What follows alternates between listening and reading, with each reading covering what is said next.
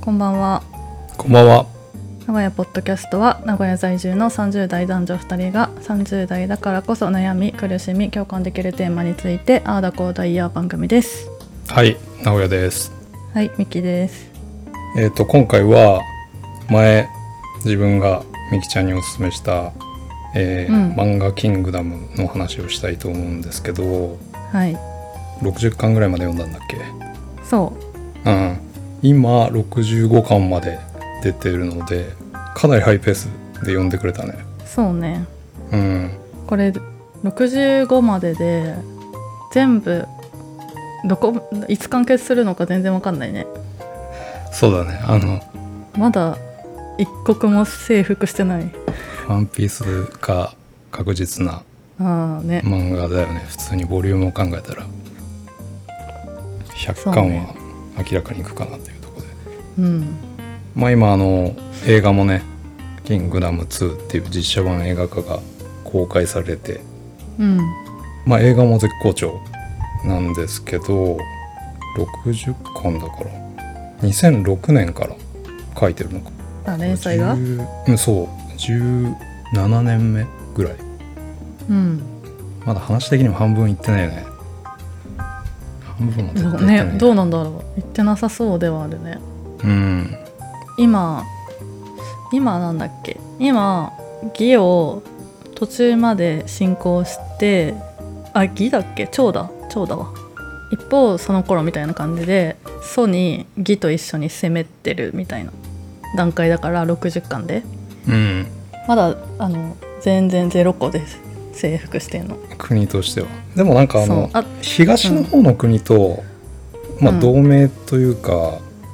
あーね一国姓だっ万け国サイ成果ちっちゃい成小果国だけどうんまだまだあと6国残ってる40歳ぐらいには終わるかな自分たちがいやもっとかかあるとこうん56年は無理なんじゃない10 17年で半分もいってないもんねうんうんわかんないこの後の加速度的にうんまあ、一気にある程進度行畳みかけるような、だったらあれかもねうん、史実はなんかそうらしいんだけどこれでも紀元前500770年から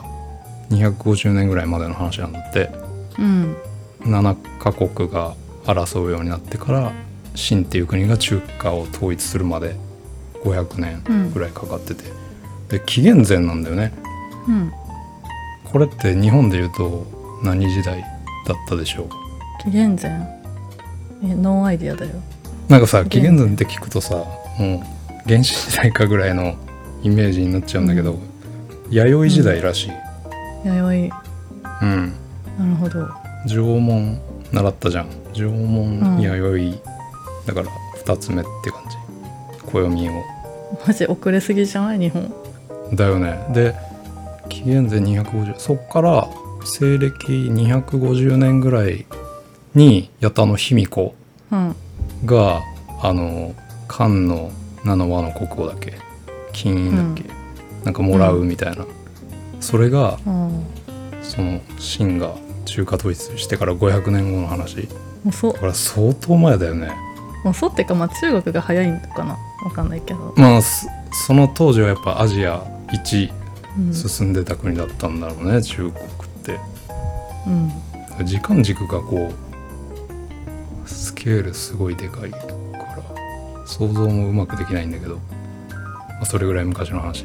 であんな進んでたんだって知らなくてうん、漫画って結構こう各国のこう感じとかまあ全く一緒かわかんないけど文明の度合いとかもある程度描写されてて紀元前であんな進んでたんだって思うとちょっとびっくりだよね。そうだねでうん漫画漫画としての面白みというか私に勧めてきたぐらいのことなんで何がそんなに面白かったのまあ漫画としては秦の始皇帝が中華を統一するまでを描いた漫画なんですけどうん秦の始皇帝ってこう歴史にちょろっと出る程度じゃんうん皇帝ってこう急に名乗り出してこう万里の長城を作れて命じたり敵国うのん兵士を、まあ、生き埋めにしてパリの徐々の壁になんか埋まってるとか結構暴君のイメージしか自分なかったんだけどうん漫画はその生い立ちもともと人質なんだよね、敵国のからスタートして、まあ、急に秦っていう国王に成り上がって当時こう各国を全部治めるっていう思想がその中国の時代だと考えられないことだったらしいんだけど、まあ、その当時あれだけのこう考えを持って、まあ、中華を統一しようとした理由とかうんやり方を結構セリフの中に入れてってる漫画なんだよね。なんでこうんう中華を統一したいのかっていうのを描いててセリフとかから。でそんな大きい考えを持った上でこう中華っていう国を統一しようとしてたんだっていうところが結構リアルに描写されててそこが一番漫画としての魅力というか面白いなって思うところだね、自分は。なるほどねうんなんかしシンじゃなくてシンじゃないや衛星が推しキャラってことね話の主軸だからねやっぱり平成が、うんうん、セリフ一つとっても結構深いというかうんうんなるほど外せないキャラクターですねそうだねうんなんかいる好きなキャラクター好きなキャラは王毅ああ大きいね王毅将軍っていうなんか最初にあの下僕だった主人公シンがのし上がる漫画なんだけど、うんすごいよねでも将軍になろうって思うところがまずすごいけどさ下僕なのにうん最初に出会う将軍らしいというか大将軍が王毅でうんだからやっぱそのインパクトもあるかも最初に出てきた大物だからうんうん好きそうだねみたいなうん私結構そのひょうひょうとしてめっちゃバリ強くて器でかいみたいな人が好きなのでだから大体いるよね漫画に一人そうそう絶対にそう余裕がある王毅もいいしその王毅がねまあ死ぬんだけど序盤で、うんうんその後継ぎというか軍を引き継ぐ党っていうのも、まあ、似たような感じじゃんだから党も好きまあ塔めちゃくちゃ強いもんねあれねうん無表情でそううんかな王毅ね最初のハイライトだよねやっぱ王毅が死ぬとこもうそうだね最初の方に死ぬけどずっと出てくるもんね思い出話というかうんうんだから大きいが一個シーンの中で基準になっててうんみたいなところがそあうだねるけど、でも結構みんなさどの将軍もよ良い風に描かれてないあの敵国の将軍もこうなんか情が湧くというかあちあちでこう、うんいろんなもん背負ってやってんだなっていうのは書かれてるよあるよねね真が絶対正義みたいな書き方じゃなくてそうそうそうだかうんら今んとこもう100%こいつクズみたいなのは蝶の王様ぐらいじゃないああ えし死んだよね死んでるあああいつ死にまし60た巻あ死んでるよね、んそうだよね死んでるうんはいはいあの本当にトップがやっぱクソだと組織うもん弱くなるっていういい例その通りいくら部下が有能でもう、うんんまあ本当にね李牧敵なんだけどあの趙の宰相であり軍師だ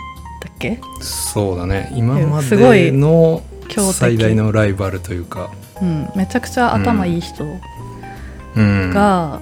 能力発揮できないってういうんもどかしさ、こそうれだはねサラリーマンのあるね胸を打つんじゃないかな、確かにねまあでもそんくらい、うん、他は結構残酷なことする人もいるけどうん結構説明がつくよねまあそういう時代ですしとかそもそも戦争ってそういうもんでしょとかもあるし、うんうんまあ、軍の中の秩序を立てるためにみたいな、うんまあ、無意味じゃないっていうのがあるからあの歓喜とかも好きだよ私は。はいはいはいそう秦の将軍で結構悪みたいな そこを割そるうみだたいなねそれも、うん、どこまでリアルなのかわかんないけど盗賊うん上がりみたいな、うん、もいいしなんか結構いいとこの出のなんか真のライバルが今ライバルっていうかしのぎを削ってるそう王本ともなうんだっけ彼は盲点うん、そういいとこの坊ちゃんたちもちゃんといいやつだよね、そうだね魅力的うん、ですね、盲点だっけ、そう合ねってるっけ盲点だと思うあの親子もう一家いっぱいいるもん三ね代盲部盲号盲点盲期だっけ、うんあれもなんかねふわふわした感じだけどしっかり実力あるみたいうんあれ映画化は見てんのあの1とか配信されてるけどな1はね見たねどうですか映画は終わりまで無理だろうって思うんだけどあの実写化した漫画とかたくさんありますけど自分は好きですうん頑張ってるっていう印象じゃあ上からじゃんあ壊されたみたいな感じはなかったかな自分映画は映画で良かったっていう印象だけどこんなこう長いストーリーを多分無理だから映画切るのはどこで打ち切るんだろうってすごい思うんだよねうん「キングダム2」今公開中の2もちょっと見てないですけど王毅が死ぬとこまでいかないんだよそうなの多分存命で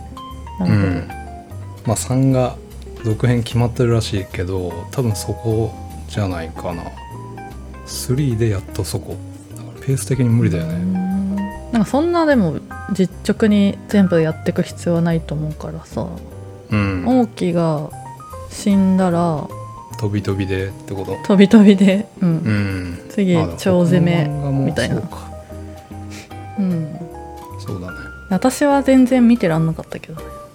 まあ、見たあの一応配信で見たけどもうなんかやっぱね実写は難しいねもうやかましいわって思っちゃって実写にしては頑張ってるなって思った俺はねうんうんそうね王毅は意外と良かった大沢たかおもうんあとあやっぱり長澤まさみだわやっぱり長澤まさみああ長澤まさみようよう楊端はがめ絶世の美女っていう漫画の中の設定たんはで出てくるからどんだけ長澤まさみをちゃんとうまく使ってるかっていうのを見たかったから見たんだけどうんうん映画をあのちゃんと絶世の美女だったから、ああ安そ心したこはちゃんと評価されてるわけですね。うん、やっぱ長澤まさみうんうんあカレオテはもう全然ダメだった ねなんだあれって感じだったけど橋本環奈。うん、うんまあいいんか10代の子にあれがウケるんでしょうって感じだわ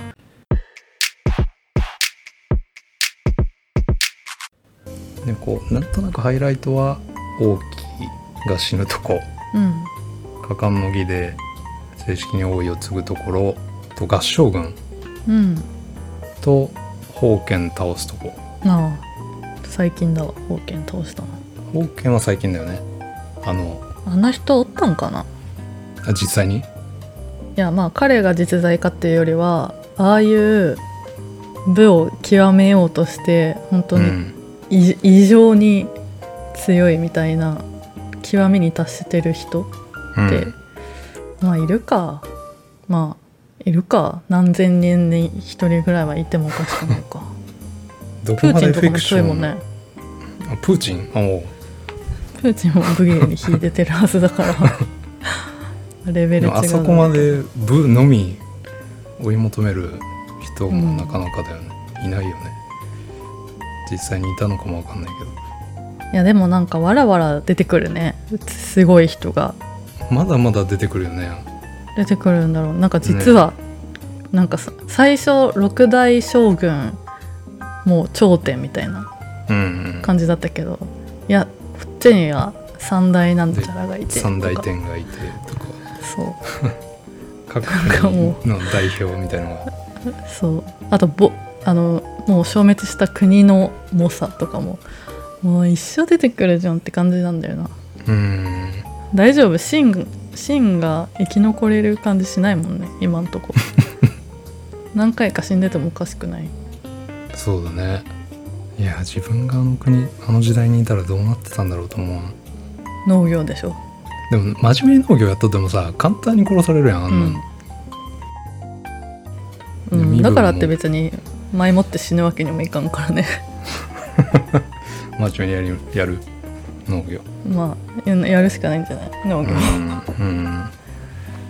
もこう面白いのが転職じゃないけどみんないろんな国々をこう渡り歩いてたっぽいねあの時代うん前はここの部署をやってましたみたいなだけどスカウトされてこっちに移動しましたとか、結構流動性があるというかそれで行くとなんで李牧町にい居続けるのかは謎だよねあれなんだっけなんか理由あったっけなんか蝶に蝶で成し遂げる理由があったんだっけうんわかんない生まれたからかな、わかんないけ生まれどた国だったからか特に忠誠を誓うに値するような何かがありそうではないよね漫画でだはって少なくとも王族、うん、王族だけじゃん国のなんか国独自のもの人がさ、流動するんでしょうんってなると土地か王族になんかがないとうん残らなそうだけどかといって自分が王になるっていうのは嫌だみたいな感じだったしうんでもこう次の息子だっけにはなんかこうちょっと希望がある国だったんかね蝶ってそうだね次の長王様のは、なんかいい感じの皇太子やったことない、うん、でもその下の弟のクソみたいなあ弟もいたっけ弟忘にれちゃったそうあ弟を指名されたああそうなんだその辺が曖昧ですけど記憶で絶望また絶望今だって反逆者だもん蝶の中で牢獄入れられとるんだっけ入れられて脱走して逃げてる、うん、うん、最後は見届けたいんだけど何年後になるやらまあでも終わるは終わるじゃんその史実があるっていうのは強いよねそうだね時間で終わる作品もある中さうんゴールは決まっとるもんな史実に基づいて書いてる以上そうそれは強いな、うん、うん統一するまでやっぱ書かなあかんもんなどう考えてもそうだ ねこの後頑張っていくみたいな終わり方じゃダメだもんねね まあ最後最悪それでもいいけどねどっか切れ目がいいとこがあれば残りあと一刻みたいなこれあと一刻だったらもうちょっとやってほしいけどまあ後半ペースが上がるっぽいので史実上、はい、うんう生きてる間にちょっと完結まで読みたいですねん、そうっすねうんそんな感じ、はいえー名古屋ポッドキャストではポッドキャストのほかツイッターをやっていますツイッターアカウントはアットマーク NAGO アンダーバー PO そちらももしよかったらフォローしていただけると幸いですひらがなで「ハッシュタグナコポ」でつぶやいてもらえるとさらに嬉しいですです2見に行こうかなちょうどやってるからでも絶対配信来るからなとも思うよね意外とすぐすぐ来るかもねうん終わりますはいさよならさよなら